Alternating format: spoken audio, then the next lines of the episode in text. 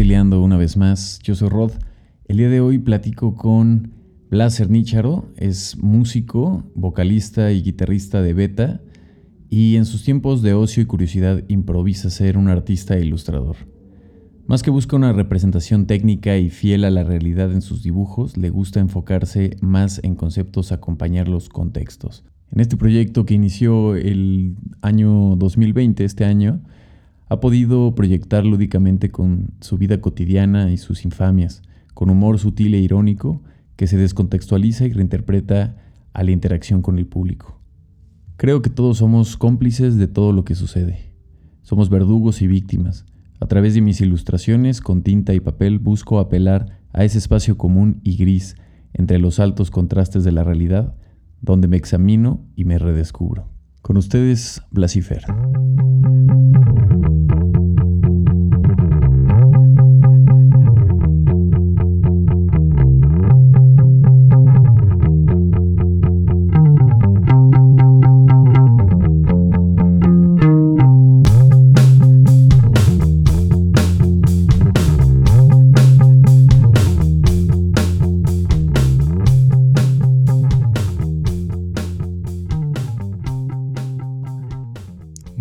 Gracias, Rod. Es un placer estar aquí en Reptileando. Llevo viendo este podcast un rato y ya me tocó estar aquí. Gracias por tenerme. No, pues increíble. Oye, una de las cosas que, bueno, todo el mundo y las personas que te conocen más, eh, pues te relacionan siempre con el tema de la música.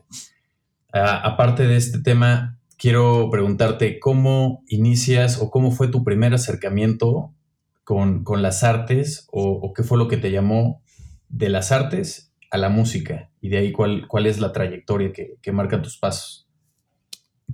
Pues por, por el destino, mi, padre resultó ser una persona muy afín al tema artístico, entonces en, mi casa siempre hubo pues eh, no solo buena música, eh, buenas pinturas, buenos diseños, buenos muebles, como que en general el diseño existía dentro de mi vida y de, mi hogar desde que yo nací, sino también había mucho diálogo al respecto.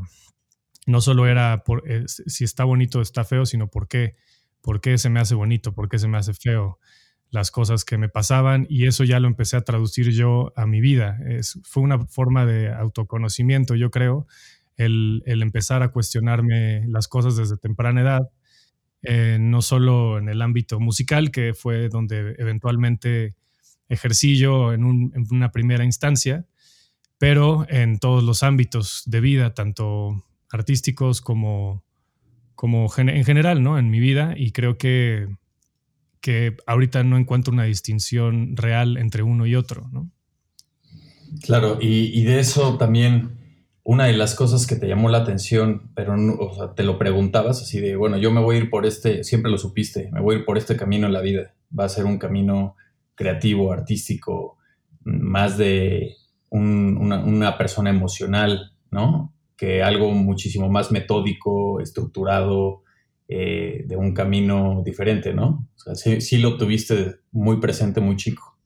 Sí, creo que nunca tuve otra oportunidad, otra opción. O sea, Siempre hice otras cosas, siempre estuve, bueno, eh, me, encanta el tema también del deporte, estuve muy metido en el deporte en algún momento, era algo que también disfrutaba mucho, nunca lo vi como una, una profesión, dedicarme al deporte, es más, creo que nunca vi una profesión, a otra profesión a la cual dedicarme más allá de el tema del diseño, porque es complicado hablar del diseño porque mucha gente luego, luego lo, lo, lo, lo ve como eh, diseño gráfico, ¿no? Como hacer carteles y pósters y, etiquetas. Em, pero yo desde muy temprano entendí como todas las facetas, o al menos las que tenía yo a mi, en mi disposición, eh, del diseño que existe en todos lados y es lo magnífico de eso, que, que si tú no, no, decides no clavarte en alguna parte en específico, hay, hay un espacio gigante de oportunidades y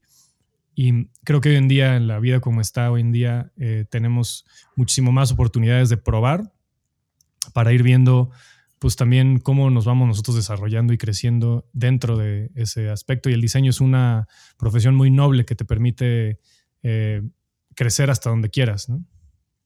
Claro.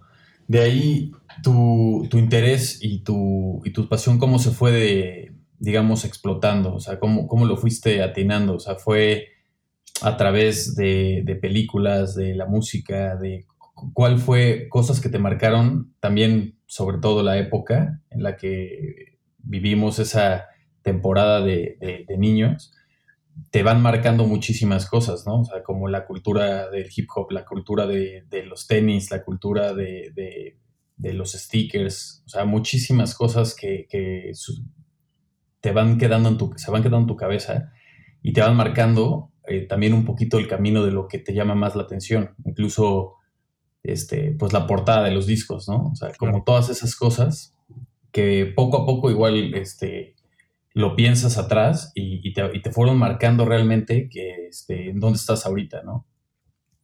Claro, de niño es un bombardeo de información, todo es nuevo, todo es rápido, eh, quieres más de todo, todo te emociona, todo te sorprende. Y yo era una persona muy curiosa y creo que es algo que también me define hasta la fecha. Soy una persona que siempre le gusta verle todos los lados a una misma opción.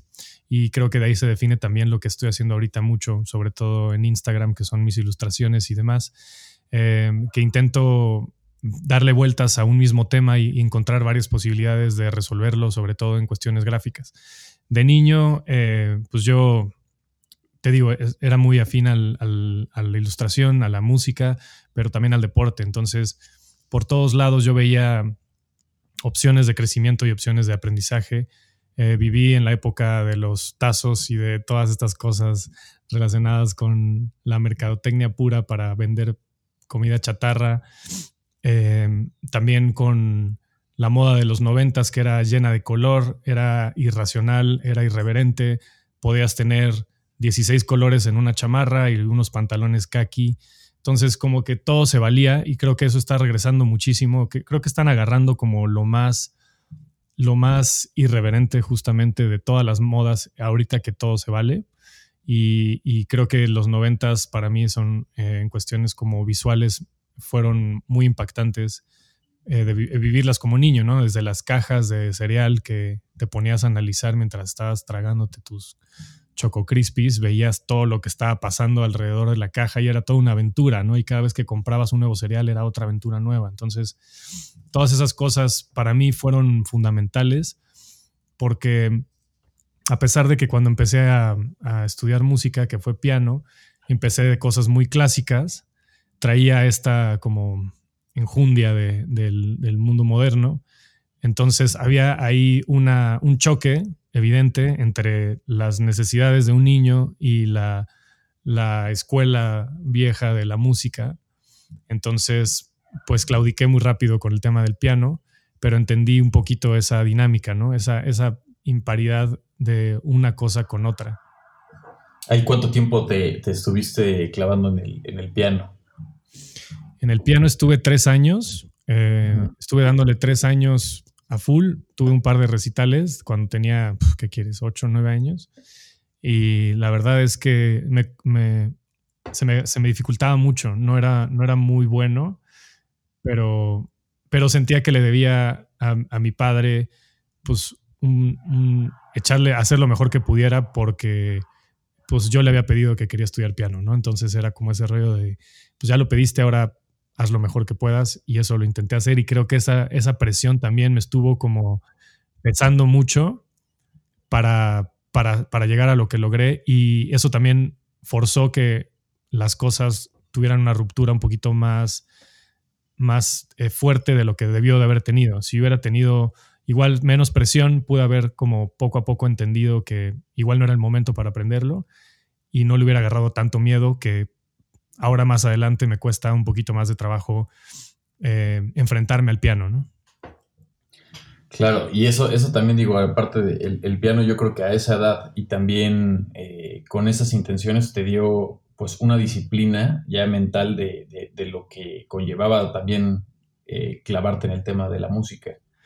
De acuerdo, totalmente. Sí, o sea, no solo en, el, en cuestiones de la música, sino también en cualquier, otra, cualquier otro ámbito. Eh, si te quieres clavar y meter a, full en algo, vas a tener que eh, dedicarle mucho tiempo, dejar muchas cosas de, lado.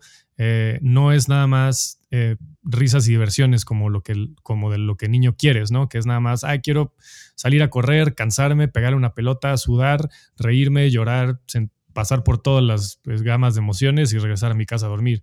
O sea, esto era un rollo de sentarte, estar tranquilo, enfocar tu mente y, dedicarle a algo en lo que quieres, según esto, ¿no? Porque todo el tiempo estás peleando contra esa decisión de decir, quieres, quiero, este, quiero tocar el piano, quiero tocar el piano, pues tengo que sentarme a trabajar. Entonces, aprendí desde muy pequeño lo que se necesitaba, a pesar de que no fui un, gran pianista, pero entendí que el, esfuerzo que, que meritaba el, llegar a ser alguien que pueda tocar el piano, ¿no? Entonces, cada vez que veía a un pianista decía, este cuate dejó de jugar con sus amigos, este cuate eh, como que puso muchas cosas de lado para poder estar aquí. Y eso ya me empezaba como a llamar mucho la atención.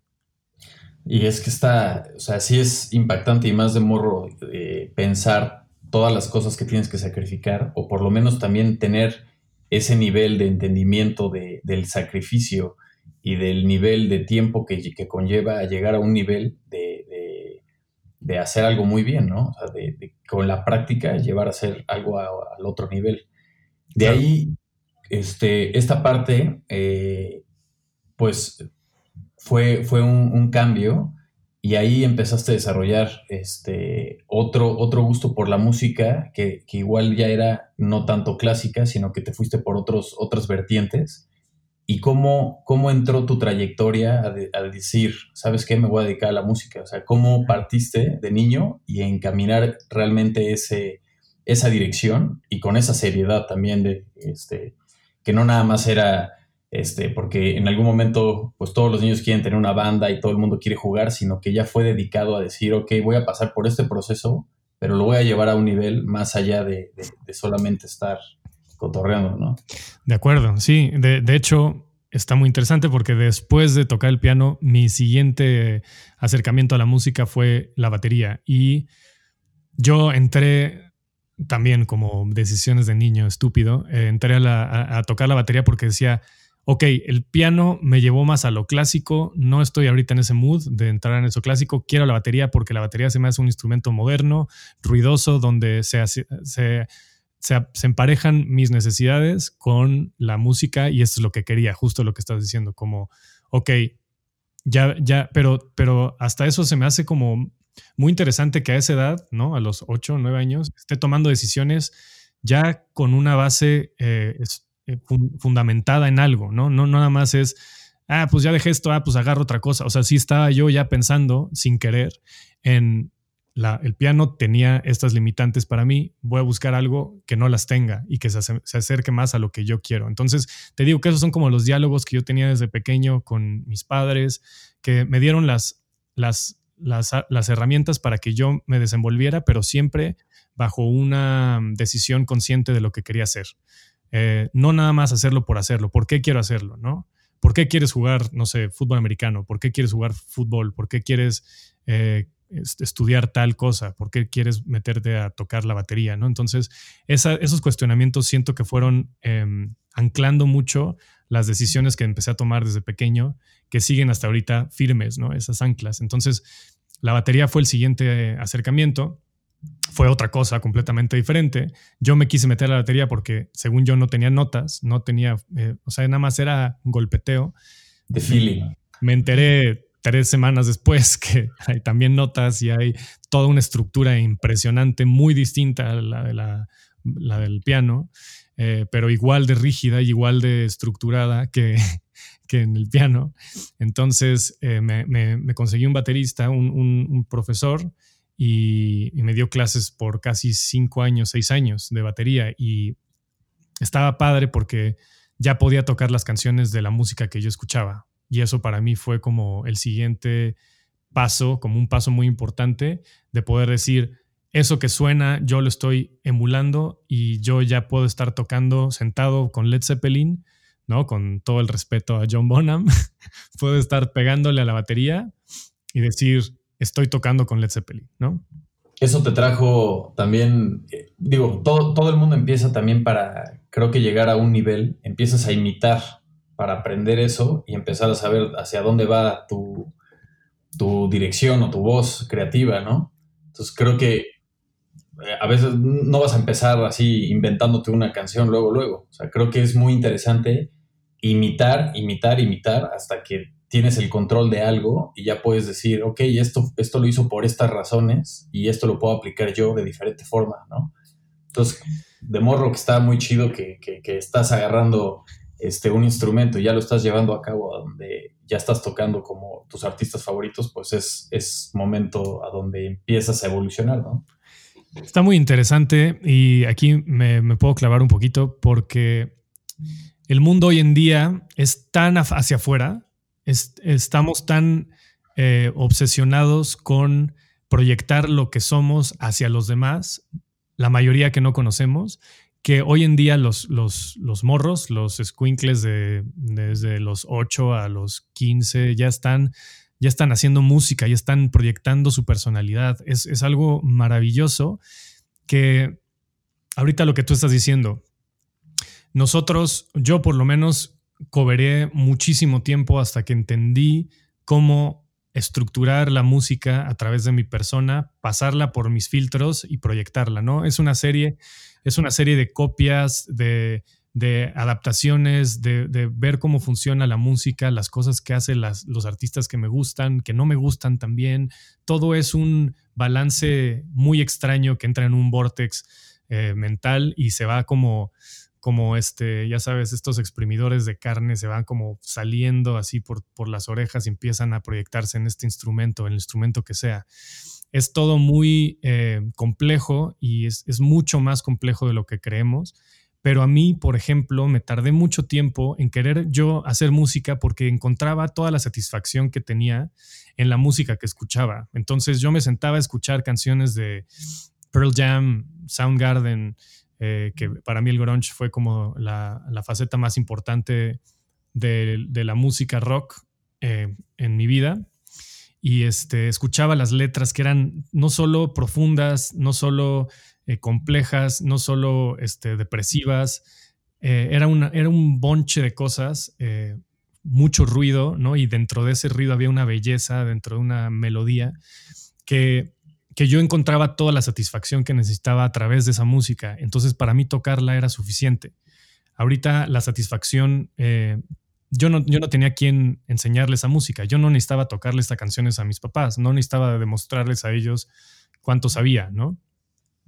Era simplemente yo con mis sentimientos sintiendo todo lo que me estaba pasando alrededor y, y proyectándolo a través de este género, ¿no? Entonces, eso para mí fue muy importante y creo que ahorita el, hecho de que todo sea tan hacia afuera, creo que a veces pierde ese sustento, que es un poquito el por qué lo estás haciendo, qué quieres expresar o, qué significa para ti.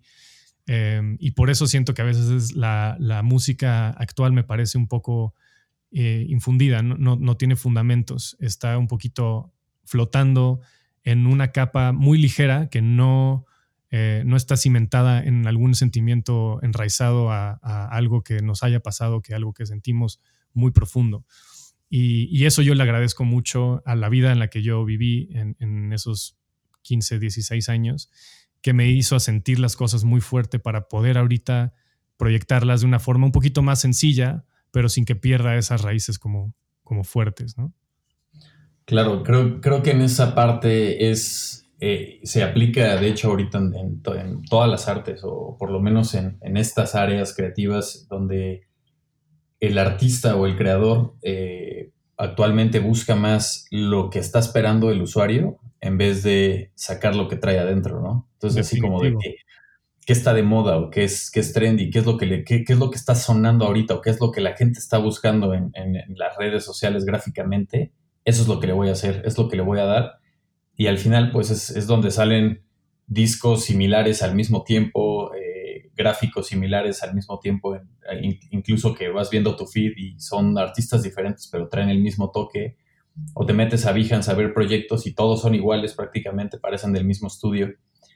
Y que, pues, digo, no está mal, pero quizás se, incorporaría y se daría muchísimo más de cada uno de los artistas cuando se, toma esa parte de, de sacarlo de ti, ¿no? O sea, con esa, con esa intención. O sea, no creo que esté mal copiar, sino como tomar las cosas que copias para pasarlas dentro de ti y sacar otras cosas nuevas. O sea, ya que, porque al final todo es una copia, ¿no? O sea, pero viene filtrada. Claro. Sí, explotar la singularidad, explotar la autenticidad de cada individuo, que somos todos tan particulares, tan peculiares, que, por ejemplo, mi tema con el reggaetón, que en algún momento sí llegué a estar un poquito enojado con el tema del reggaetón, ahora ya entiendo que no es el, no es el tema del reggaetón, creo que es el tema de lo que, lo que significa para las industrias el tener a, una, a un comodín, a un músico que no necesariamente es músico, que lo pongan a hacer algo que ellos quieren que haga para que la gente ni siquiera sepa quién es, que, cante algo que puede cantar cualquier persona para que sea fácil, fácilmente reemplazable y no tengas que lidiar con el artista, con la persona, con la personalidad, con la voz. Entonces, esto es, es complicado porque lo vemos también mucho aquí en México, ¿no? Sale un artista con algo diferente, algo auténtico, salen 16 réplicas detrás de él. Entonces, lo que hacemos no es querer buscar la singularidad, sino al encontrarla, explotarla y eh, saturar el mercado. Entonces, esto le quita muchísima gama, muchísima, este, pues, mucho jugo, mucha riqueza al, ambiente musical, que además México está lleno, ¿no? Porque tenemos las influencias americanas, tenemos influencias europeas, tenemos toda la, raíz nativa eh, indígena en nuestras venas y todo esto mezclado funciona increíble. Y hoy por hoy que todo se vale, hay artistas geniales que están haciendo cosas increíbles, la misma Natalia Lafourcade, que ha sido tan... Eh, tan importante para la industria, ¿no? Que tanta gente se burlaba de ella y la comparaba con todas estas copias que salieron un poquito alrededor de ella. Pero ella siempre fue una semilla muy importante de brote moderno de, música, como lo fue Café Tacuba. ¿Te guste o no? A mí, la verdad, no, no soy tan fan de Café Tacuba, pero entiendo muy bien su, su importancia dentro de la industria y dentro de la música mexicana, ¿no? Y he estado cerca de, de, ellos en un par de conciertos y se me hacen personas que que llevan esta, esta batuta más allá de su música, la llevan ellas presente en su vida y eso se me hace importantísimo también. O sea, esta, este alter ego que ellos proyectan hacia el público está muy cercano de probablemente el alter ego que los que llevan consigo día a día y eso para mí es muy valioso. Que la, que la, que la imagen que creas de ti no te supere para que no dependas de ella, ¿no? Claro, tú, por ejemplo, ¿tú qué, qué dirías acerca de, de tu parte artística y tu parte personal, si te gusta tenerlas aparte o sientes que al final tu vida es solo una. O sea, no, no, no, no es como mi vida musical, mi vida artística, mi vida familiar, sino que prácticamente eres un ente de todo esto. Mira, yo antes, eh, yo antes decía como con mucho orgullo que mi, mi persona pública y mi persona personal era muy, muy cercana. Ahorita creo que lo más sano para un artista es en tener ambas muy claras y eh, tenerlas también eh, muy evidentes, porque el problema de hoy en día es que hay mucha gente queriendo hacer daño a las demás personas. Entonces, el que, estés tan expuesto y sobre todo una persona sensible como yo, que intento trabajar diario, ¿no? Que los comentarios buenos o malos no me afecten tanto, porque a fin de cuentas yo sé quién soy y yo no debería de, necesitar de esta eh, retroalimentación.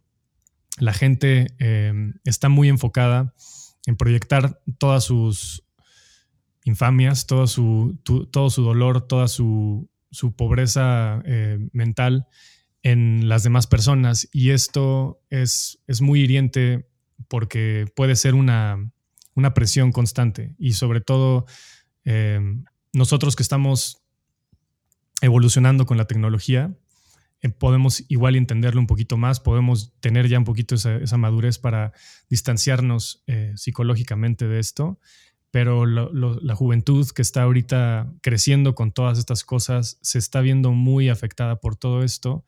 Hay muchísimos casos de depresión eh, infantil por eh, la falta de, afecto, de aprensión de la gente. Y es, muy difícil verlo porque eh, no deberían estas personas estar siendo afectadas por la opinión de gente que no conocen, ¿no? Entonces, em, yo lo que he aprendido hoy en día es distanciarme un poquito de esa persona pública y eh, hacerlo evidente que mi forma de pensar y lo que yo soy es mío y la persona pública tiene su forma de ver las cosas y poder cerrar la, la, compuerta y decir, toda esa mierda que le llega a esa persona no, no, no pasa para mi casa, ¿sabes? Claro, claro. es que digo, al, final también venimos de, una generación en la que pues las cosas eran, todo era muchísimo más físico y más directo y ahorita ya pues prácticamente son dos vidas, una, una digital y una física, ¿no? Exacto. Y el, el, el saberlas llevarlas pues es ahorita eh, pues necesario, ya sea para tu trabajo o para tu vida incluso social. ¿No? De alguna forma, y más ahorita en el caso en el que, nos encontramos. No sabrías nada de nadie si, si no estuvieran las redes sociales.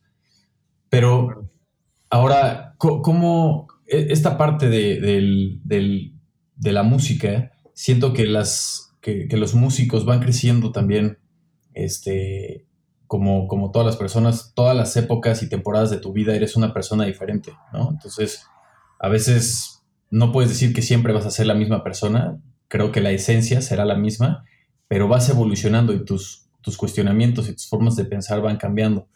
Y muchas bandas les, les ha pasado esta parte de que van evolucionando y sus discos son cada vez más diferentes e incluso los fans, así, fans del primer disco, quizás ya no lleguen a ser fans del, del último disco, ¿no?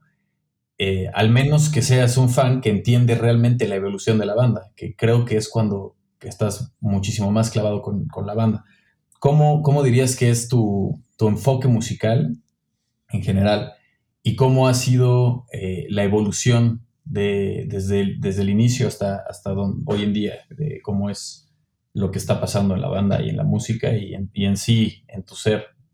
Esto, hijo, esta es una pregunta muy interesante porque es justo lo que yo paso por, por este, este planteamiento diario, porque como buen músico no tenemos un camino, no, no tenemos nada eh, pavimentado, todo es un barco a la deriva y este y tenemos que andar, que cuestionarnos constantemente, lo cual es, es increíble porque cada paso que damos lo hacemos muy certero pero también es complicado porque es una inseguridad constante, ¿no? Es, este rollo de estar constantemente sufriendo porque es todo muy incierto.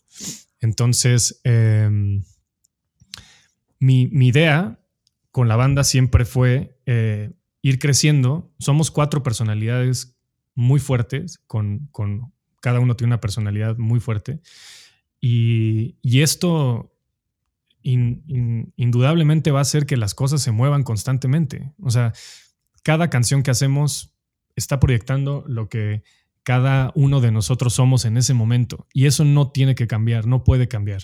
Las personas que se dedican a hacer la misma música todo el tiempo, me inmediatamente me hace pensar que ese proyecto no está enfocado en la proyección de, los individuos, sino más bien es una industria. Igual lo están haciendo por mantener un, tema económico, por, por, agradarle a la gente. Y, mi producto final no está hecho en, primera instancia para agradarle a la gente, está hecho para agradarme a mí y para proyectar lo que yo estoy viviendo en ese momento. Entonces, por consiguiente, eh, espero que la gente que lo escuche lo entienda y lo adapte, ¿no? Pero en primera instancia siempre estoy yo y en segunda instancia está la banda. Eh, y eso creo que mientras se mantenga, las cosas van a salir cosas interesantes. No sé si sean del agrado de la gente, pero no me importa, ¿sabes? Creo que eso es algo muy importante que hay que, que, hay que este, me quiero, quiero especificar, porque yo no estoy dependiendo mi existencia de mi banda y creo que ahí es donde encuentro como esa felicidad. A mí, para mí la música es, una religión casi, o sea, es donde yo encuentro paz, donde yo intento proyectar lo que yo soy y el, estar ahí parado arriba de un escenario cantando mis canciones, si yo no cantara algo que yo no siento, perdería todo el sentido. No tendría, o sea, todo lo que llevo haciendo durante 16 años no tendría ningún sentido. Entonces, pasando al siguiente tema, eh, Beta tiene su propio camino y tiene su propia necesidad de, crecer y de expandirse. Y yo tengo una necesidad individual de crecer y expandirme como artista. Entonces, yo necesito, em, yo tengo mis propias necesidades y la banda tiene sus propias necesidades y es algo que estoy entendiendo em, últimamente, que le, he quitado peso a la banda para yo eh, estar más libre y, entender mejor eh, quién soy yo dentro de este proyecto, para yo explorar quién soy yo afuera de este proyecto. Y creo que esa, esa como eh, resolución mental que finalmente caí en cuenta, me, va a ayudar muchísimo a crecer como artista para justo quitarle peso a una cosa y poder explorar quién soy yo para traer toda esta energía que tengo nueva y poderla vertir dentro del proyecto, tampoco presionando a los demás por llegar a algún lugar donde yo no quiero ir o donde creo que tenemos que ir todos, pero no estamos listos como grupo. Entonces, yo siempre alento a los demás a que exploren quién son, a que exploren sus proyectos, a que tengan otros proyectos con diferentes músicos y que a fin de cuentas traigan todo eso al, proyecto de Beta, porque eso va a hacer que Beta siga creciendo, siga evolucionando y llegue a lugares donde todos queremos llegar. Ah, y también se sienta una libertad, donde cada quien esté expresando realmente lo que quiere, ¿no? no eh, como, como lo dices, no es un, un tema por industria, sino es un tema realmente de sacar ese, ese talento, bueno, convertir ese talento. Claro, es, un tema espiritual también. Claro. ¿Cómo, es, cómo, dirías que es este, pues, el tema de la vida, eh, la vida en tour, la vida en una banda? O sea, ¿a qué te, ¿cómo lo, explicarías de la, de la, forma más fácil? O sea, porque al final todo el mundo tiene una teoría de, cómo es la vida en una banda. Este, obviamente cada banda debe ser diferente en, en su, sus este, pues no sé, reflexiones y también su forma de convivir. Pero, ¿qué te dice a ti la vida de, del músico en una banda? La vida en tour es, es muy compleja porque la vida en el tour es donde conoces realmente a la persona con la que llevas tocando tanto tiempo.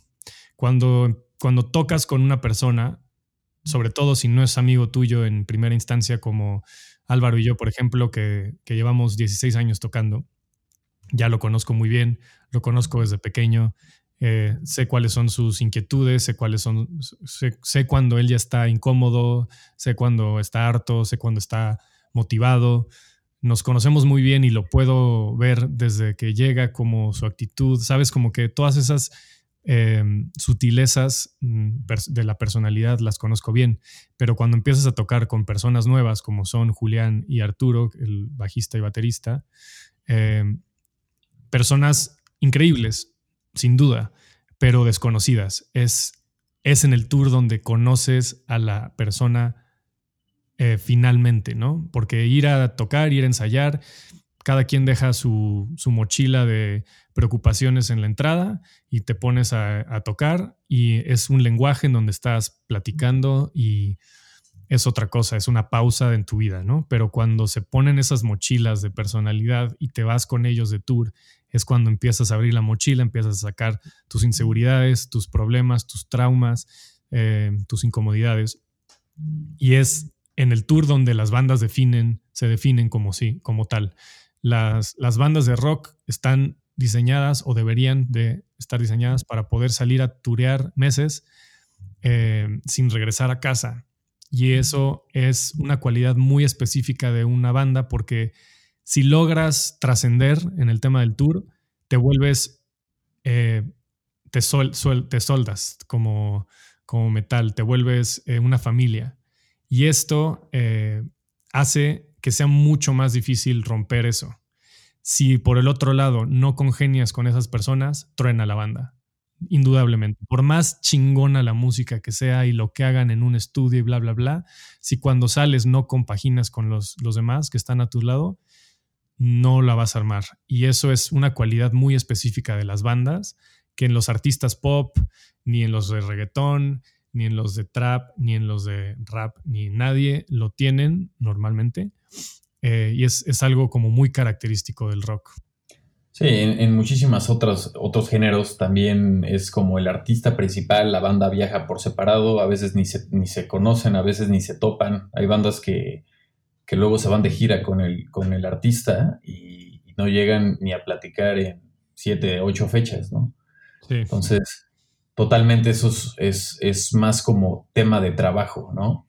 Y aquí, pues es un, una unión, es, va la banda completa a todos lados y, y es donde salen todas estas eh, aventuras o cosas positivas y también sale lo malo, en donde abordas, es como lo, lo, lo, dices tú, es una familia, ¿no?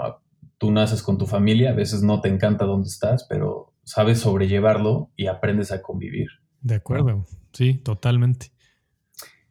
Ahora, el, el, ¿qué tan importante dirías el te tomas en serio el tema de seguir aprendiendo, experimentar y conocer tu equipo. Aquí a, la palabra equipo me refiero a tu instrumento, que en este caso tiene que ser tu voz, tu guitarra, eh, en el caso del diseño, tu, pluma, tu libreta, tu herramienta.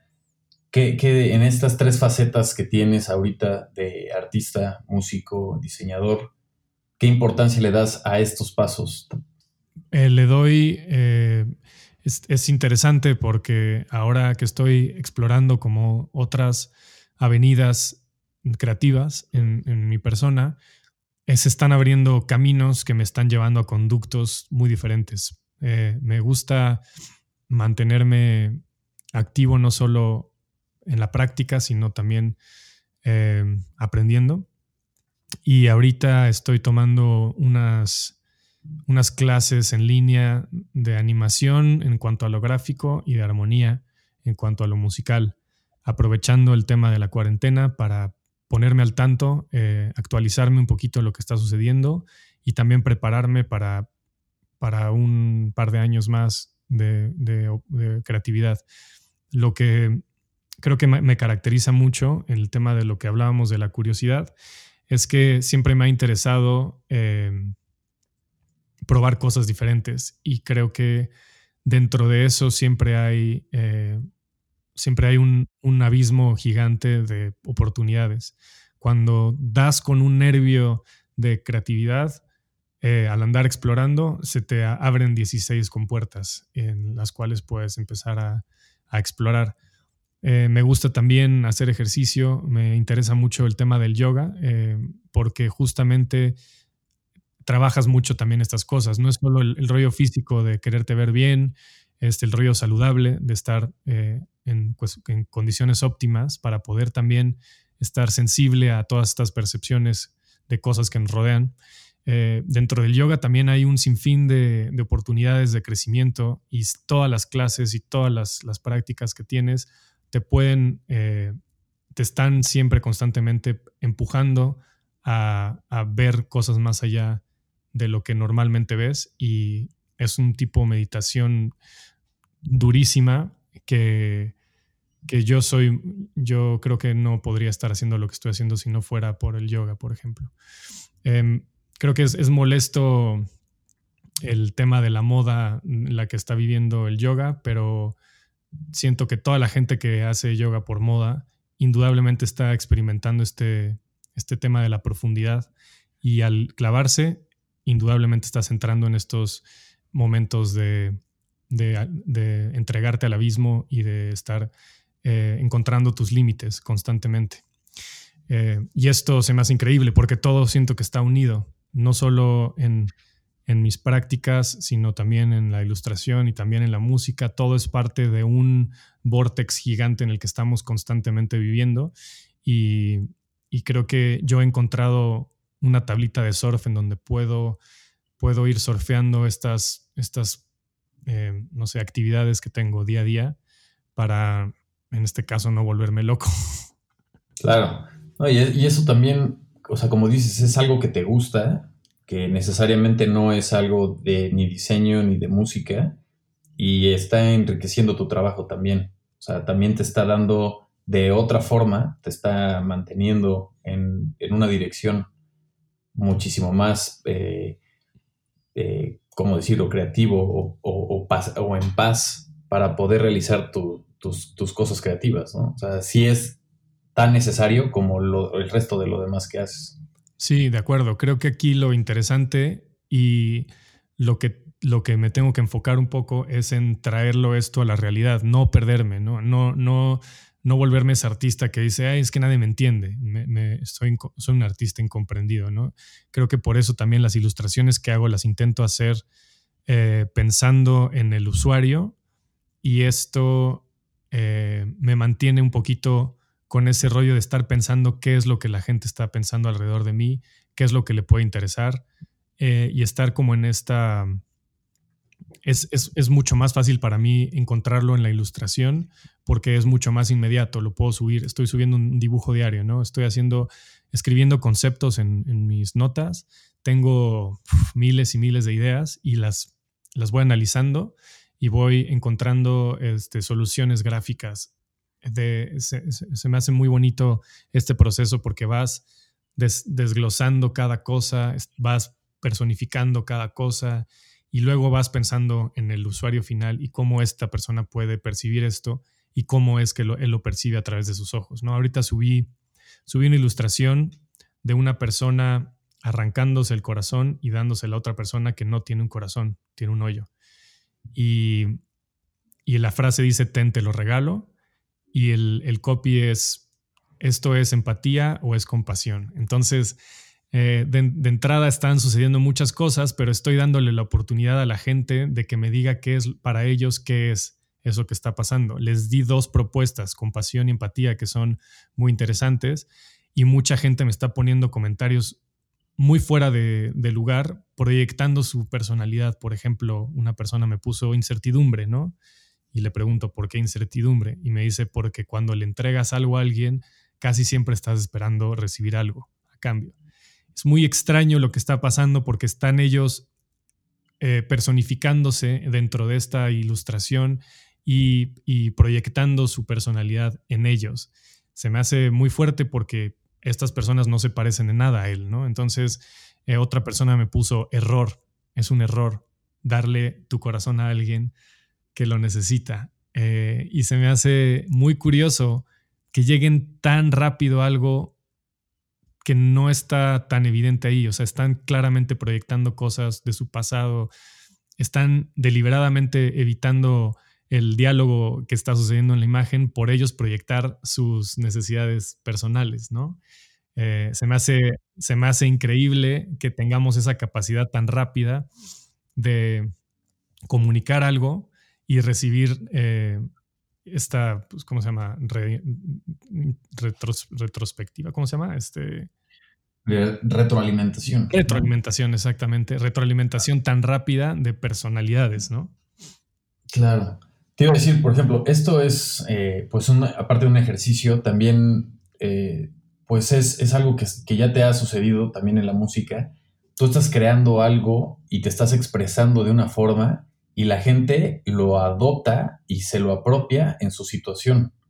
Entonces, este, pues es, algo pues bien interesante que de, cosas que tú sientes, ahí empieza la empatía de gente que siente, también tiene algún sentir con algo que tú escribiste, con algo que tú dibujaste o con algo que tú diseñaste, ¿no?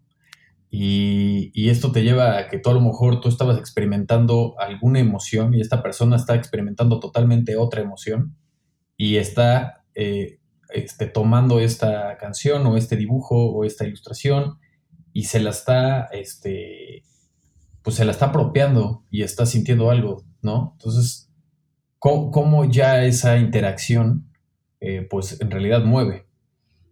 Sí, de acuerdo. Eh, es, lo, es justo lo interesante. Lo que me di cuenta es la capacidad de la música para influenciar a la gente, las letras, la, melodía y todo lo demás que involucra a la música, que es, es particularmente un conductor muy interesante porque la música en sí ya está transmitiendo muchas emociones. Eh, aquí el tema es la ilustración. Bueno, la música en sí El problema es que tarda mucho en procesarse, tarda mucho en hacerse, a menos que grabes algo en tu casa con una guitarra acústica o, lo produzcas desde tu hogar, pero igual el proceso es, es bastante más eh, complejo que la ilustración, por ejemplo. La ilustración puede ser mucho más fácil de plasmar y, puedes, estoy ahorita descubriendo esa forma justo de, cómo ocupar eh, en un espacio pequeño e intentar eh, transmitir lo más que se pueda con algo muy sencillo. Entonces, como que estoy llegando al core, al centro de, esa forma de proyectar emociones que siento yo que me está ayudando mucho a mí también para escribir mis canciones, que el tema de las canciones es, es, muy interesante porque te acompañan, te acompañan durante tiempo. Es como un tatuaje, ¿no? la gente lo trae ahí en la piel y cada vez que lo ve puede que le recuerde el porqué de lo que trae en la piel, etc. etc. Entonces, eh, tienen dos, dos, este, dos, em, ¿cómo se diría? Dos necesidades muy distintas, la música y la ilustración, pero las dos pueden tener estos vínculos, como es el mensaje.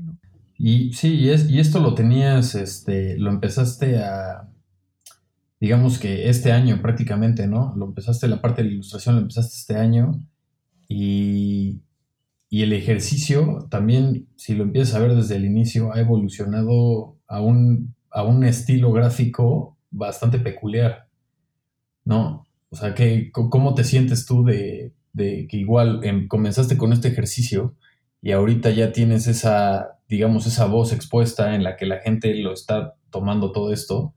y aparte ya se identifica. Eh, y, la otra es que cuando empiezas un tipo de ejercicio de estos, la gente ya lo está, esperando, está esperando este contenido, ¿no? Sí, está, está muy interesante. Em, estoy haciendo como varios experimentos. No solo es en cuestiones técnicas de encontrar un estilo, que también no me interesa eh, encontrar un estilo tan definido, ¿no? Por eso siempre estoy probando diferentes materiales, me compro cosas nuevas, intento yo explorar eh, sin saber mucho de ellas, ¿no? Eh, con pinceles, con tinta china, con este, estilógrafos, plumas de color, eh, colores, lápiz de color. Entonces, dentro de eso también estoy muy libre en el rollo de que no quiero que nada me esté atando a, explorar las, los, límites de mis capacidades este, gráficas, pero también el tema del mensaje, qué tanto puedo decir con poco eh, de qué quiero hablar, quiero ofender, quiero que la gente se, sienta eh, unida, sabes, como que puedes empezar a entender las reacciones de la gente a, partir de, tu forma de hacer las cosas. Y eso está muy interesante porque los, eh, las ilustraciones que más éxito han tenido normalmente son las que causan conflicto, las que separan a la gente en vez de unir a la gente. Y esto me causa mucho, pues es, interesante, ¿no? Sin, meter como mis emociones dentro de esto, es muy interesante ver cómo a la gente le gusta el conflicto, le gusta eh, separar en vez de unir. Y pues es simplemente un experimento que yo estoy haciendo y me gusta también ver cómo, cómo se va desarrollando. Creo que hasta ahorita este, me ha funcionado esto y me está, sobre todo, me regresó ese interés por la aplicación que ya lo había perdido un poco. Lo que me pasó fue, como dices, en enero tuve un, un como, ya lo había pensado desde hace un par de años, que quería hacer un cambio radical y me di la oportunidad a finales del año pasado de decir, ok, voy a hacer unos cambios drásticos que creo que necesito. Uno de ellos fue cerrar Facebook, que para mí fue fundamental y el otro de ellos fue eh, borrar todas mis imágenes de, Instagram y dedicarme a la ilustración. Esto con el afán de yo enfocar lo que a mí me gusta y no dejar que la aplicación me rija a mí, sino yo regir lo que sucede en la aplicación. Entonces eliminé mucha gente que no me servía y empecé a seguir eh, a muchas cuentas de ilustración, de arte, de fotografía, de cosas que me motivan, que me mueven, que me, sobre todo me inspiran para yo hacer las ilustraciones, ¿no? Totalmente, sí. Es que al final es, lo veo, siempre lo he visto como, como si fuera una televisión y tú escoges los comerciales que quieres ver, ¿no? Está chido, sí. Entonces depende, es así de, bueno, pues la neta hay comerciales buenos, ¿no? Hay comerciales a lo mejor de discos, de tenis, de, de básquetbol o de algunas cosas, pero no quieres ver comerciales de porquería, que nada más te va a hacer sentir este, mal, enojado o, triste o, nada más te va a sacar de, este, de tus casillas, ¿no? Entonces, al final, en todas las redes sociales tienes la decisión de qué ver y qué no ver. Obviamente, aunque no quieras, te meten ahí una que otra cosa a huevo, ¿no?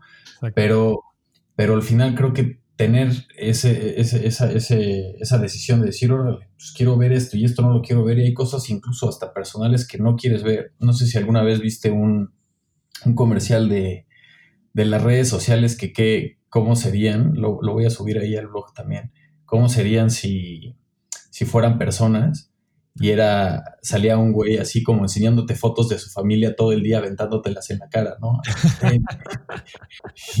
de, de qué será Facebook, ¿no? Y salía Twitter, igual un güey gritándote en la oreja así de, me caga, la contaminación y todo así, así, ya sabes. Entonces, o sea, como que estaba muy cagado el comercial de cómo interpretaban a las redes sociales si fueran personas y pues al final hay cosas que no necesitas en tu vida, ¿no? Sí, Creo que está o sea, creo que está muy chido la forma en la que le diste ese giro de algo que no te gustaba en vez de igual decir, bueno, ya lo voy a dejar de usar o esto, pues, lo, tomaste y, empezaste a crear otro nuevo nicho eh, de este, pues de exposición, ¿no? Sí, exacto. Se nos olvida que nosotros somos el, la persona que toma las decisiones dentro de estas aplicaciones y le damos el control a estas cosas de manipularnos a nosotros. Entonces, ya de por sí estamos manipulados porque hay, eh, te escucha el celular, te propone cosas similares a las que estás hablando, que es una locura, ¿no? Este, pero dentro del contenido neto de lo que estamos eh, consumiendo, tenemos la, opción nosotros siempre de decidir qué es lo que queremos consumir. Entonces, eh, está muy, muy chistoso ver cómo en países como México, que somos de por favorcito y de no se va a enojar la otra persona. Seguimos a gente por el puro hecho de no confrontarlos y decirle, a mí, me pasó un par de veces, dejé de seguir un par de personas que además tienen alguna aplicación para darse cuenta que alguien los deja de seguir porque para ellos es muy importante, ¿no? Entonces tienen ellos este proceso de decir, este cuate me dejó de seguir y luego hacérselas de pedo, ¿no? Oye, ¿por qué me dejaste de seguir? Y pues mucha gente te puede decir, ay, perdón, fue sin querer y la vuelves a seguir. Y yo la verdad es que no tengo ninguna necesidad de andar haciendo eso. Entonces, eh, sin pena les decía, fíjate que no, no, no, no, somos compatibles el contenido que subes con las cosas que yo estoy pensando en este momento. Y muchas personas lo entienden y otras personas se ofenden. Y eso ya está fuera de tu control y la gente no entiende que además puedes tener una relación fuera de las aplicaciones, fuera de la vida digital. Eh, pues en fin, o sea, son muchas cosas que no quiero entrar a, fondo, pero, pero es muy interesante ver cómo cuando cambias algo, la adaptación de todas las decisiones es a veces muy rocosa y a veces no lo hacemos por este como no ofender a los demás y nos mantenemos en un estado neutro, igual de, alguna cierta infelicidad eh, X, pero no nos queremos mover de ahí para no ofender a los demás, que se me hace algo como bastante ridículo. Sí, claro, o sea, es que ya, ya todo se queda en, el, en, la parte de ¿y por qué no? ¿Y, y, por qué, ¿Y por qué sí? ¿No? También, o sea, las cosas, incluso yo lo, yo lo veo de repente es así como de no sé, este, hay este evento familiar o hay este, hay una fiesta o hay un concierto o algo así, es así de, ah, todos tenemos que ir y, si no quiero ir, ¿no? Claro. y, me, gusta la respuesta que la gente dice, no, es que te lo vas a perder. Y dice, pues es que si no voy, no sabría que me perdí. Entonces no hay ¿no? Sí, claro. O sea, si, si, si tú estás allá, si dices, no mames, qué cabrón, ese güey se lo perdió, pero pues como yo me lo perdí, pues no sé qué me perdí, entonces no hay pedo.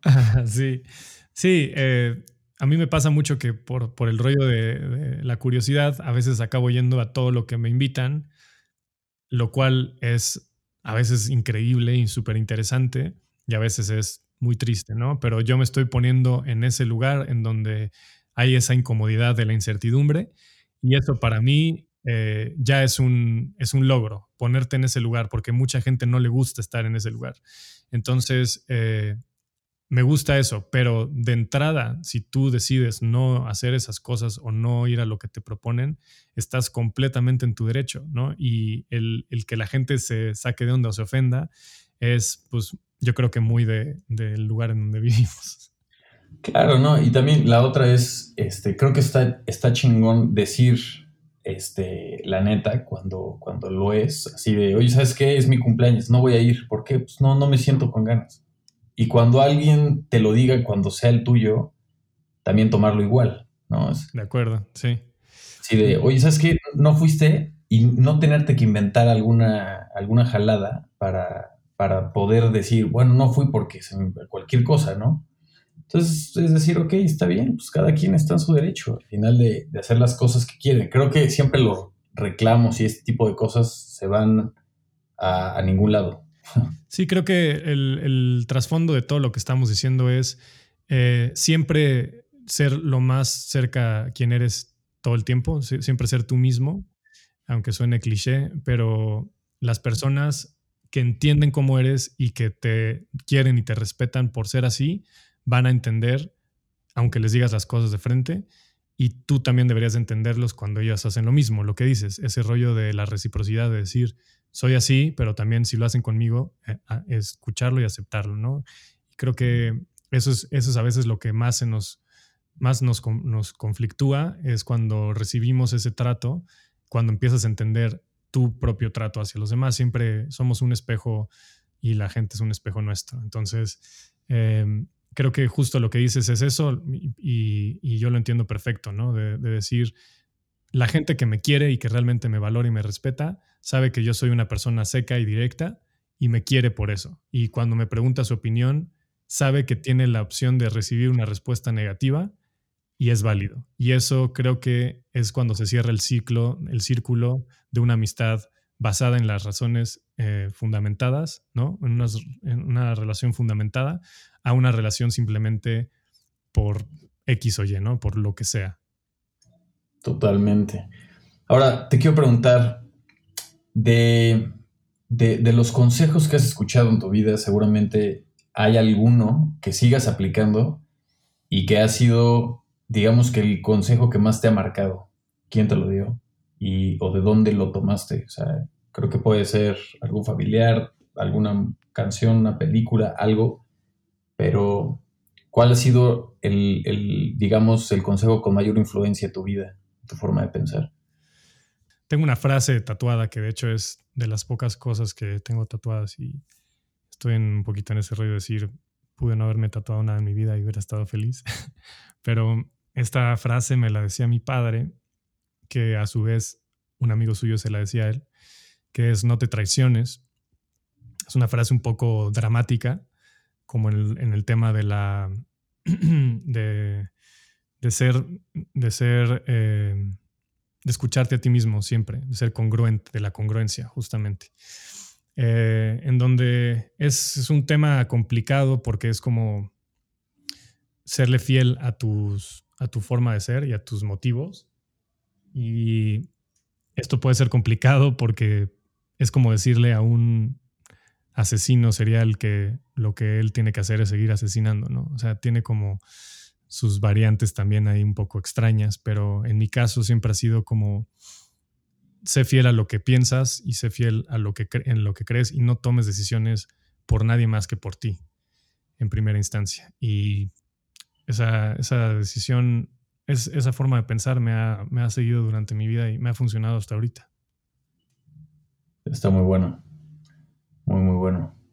Ese, digamos, es tu lema personal también de vida. Sí, aunque te digo, es un poco dramático, ¿no? La traición es, es un tema muy fuerte.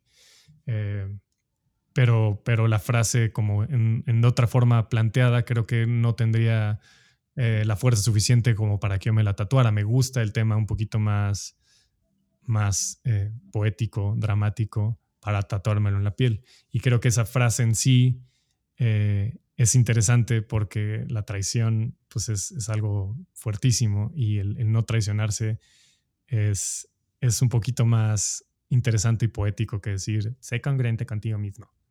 Ah, sí, sí, sí. es como, eh, te refieres así como no autosabotearte, ¿no? Sí. Yo me la debería escribir también.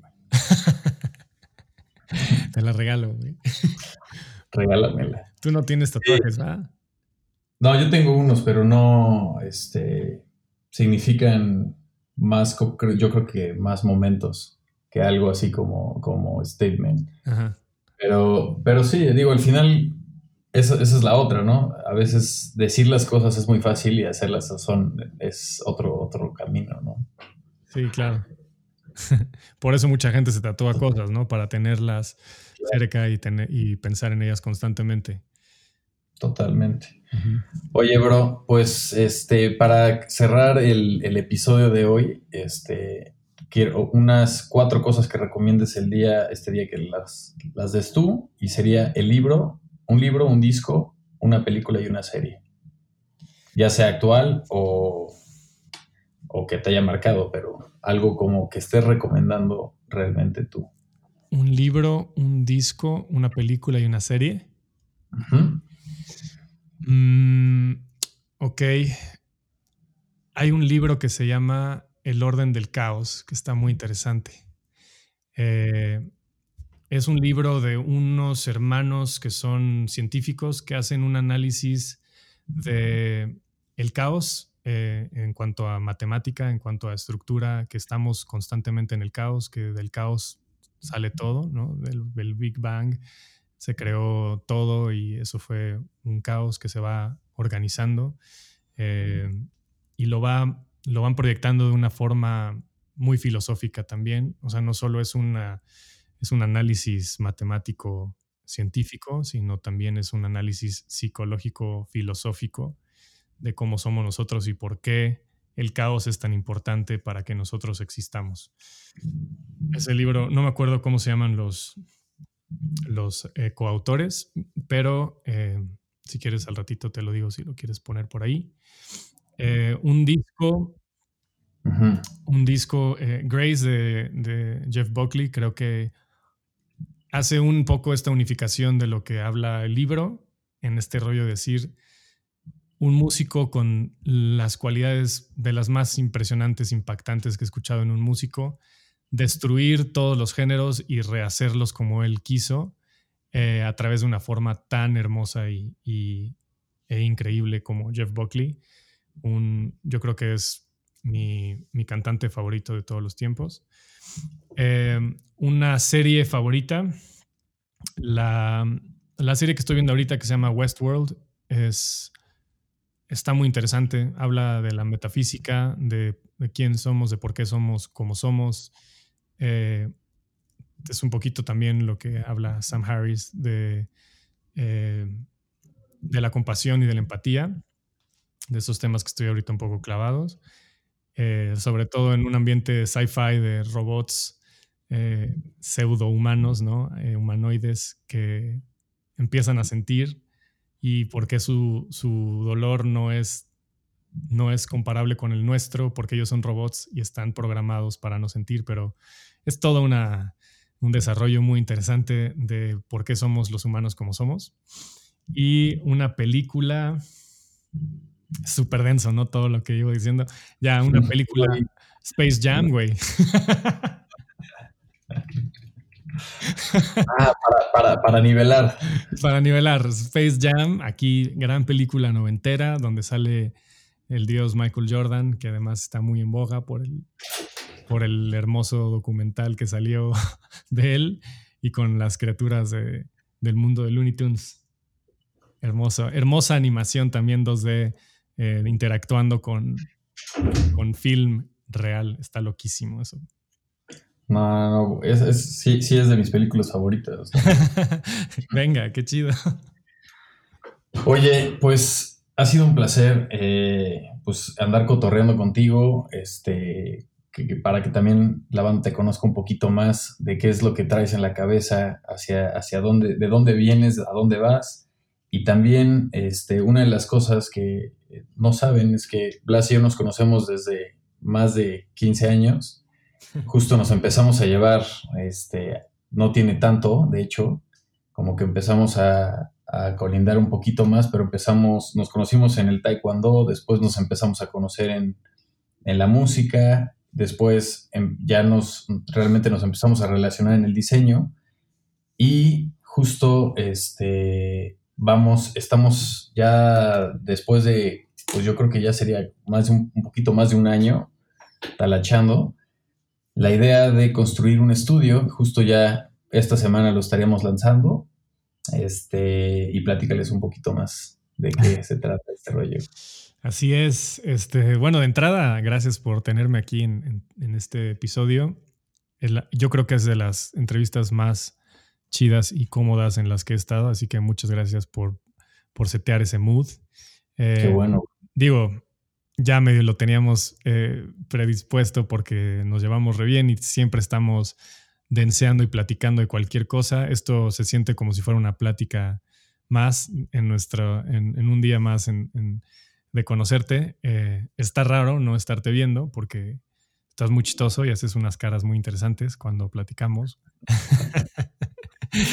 pero, pero bueno, sí, nosotros llevamos ya un rato ahorita intensos eh, poniéndole cimientos a este despacho de diseño que, que ahorita se vio un poco mermado por el tema de el mundo en el que estamos viviendo, pero eh, interesantemente nos están cayendo muchas, muchas chambas de, de gente que necesita nuestras, este, nuestra cualidad gráfica. Y está chido porque te das cuenta de que a pesar de que el mundo está en crisis, siempre hay una oportunidad de trabajo y creo que eso también tiene que ver con que hemos hecho bien las cosas y las hemos hecho al tiempo en el que teníamos que hacerlas.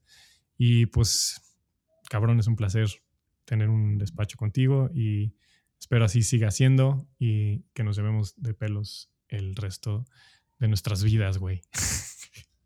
No, pues eso a todísima madre. Perfecto, pues, pues para más, este, más de Blas, eh, síganlo en arroba Blasifer y también pueden ver más de su trabajo en blasifer.com eh, para escuchar la música. Está beta oficial en Instagram y este, próximamente escucharán más de otro estudio eh, en el que estamos participando y próximamente pues ya verán un poquito más de trabajos, proyectos este, y más pláticas como esta. En las redes sociales ya tenemos un, un tag en Instagram que está como, ¿qué es, Rod? Es eh, otro guion bajo guion bajo estudio y de todas formas este, estarán este, todas las redes y cualquier eh, tema que venga previsto va a estar en otroestudio.com. Genial. Pues así es, mi Rod. Pues muchísimas gracias. Eh, está muy denso estar hablando de estas cosas tan tan fuertes a, esta, a estas horas de la mañana. Normalmente nos gusta hablar de noche, que es cuando las ideas se asientan un poquito y puedes dejar al cerebro hablar solito, pero ahorita está interesante con tantos estímulos. Por ejemplo, eh, ahorita que estoy en mi casa viendo los arbolitos y ahorita hay un colibrí aquí. ¿Qué onda, carnal?